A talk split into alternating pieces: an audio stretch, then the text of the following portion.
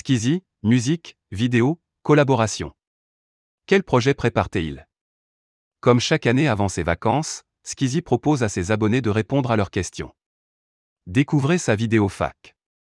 Pour sa dernière vidéo de la saison, Skeezy a décidé de discuter avec ses fans par l'intermédiaire de questions posées sur les réseaux sociaux.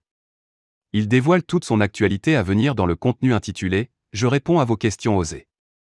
On apprend ainsi que la star de YouTube va sortir un projet confidentiel à la fin de l'année avec Luciole mais il ne peut pas en dire plus pour le moment.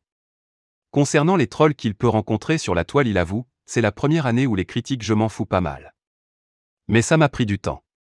Côté musique, Skeezy explique qu'Orelsan lui a donné envie de sortir son album Oxys.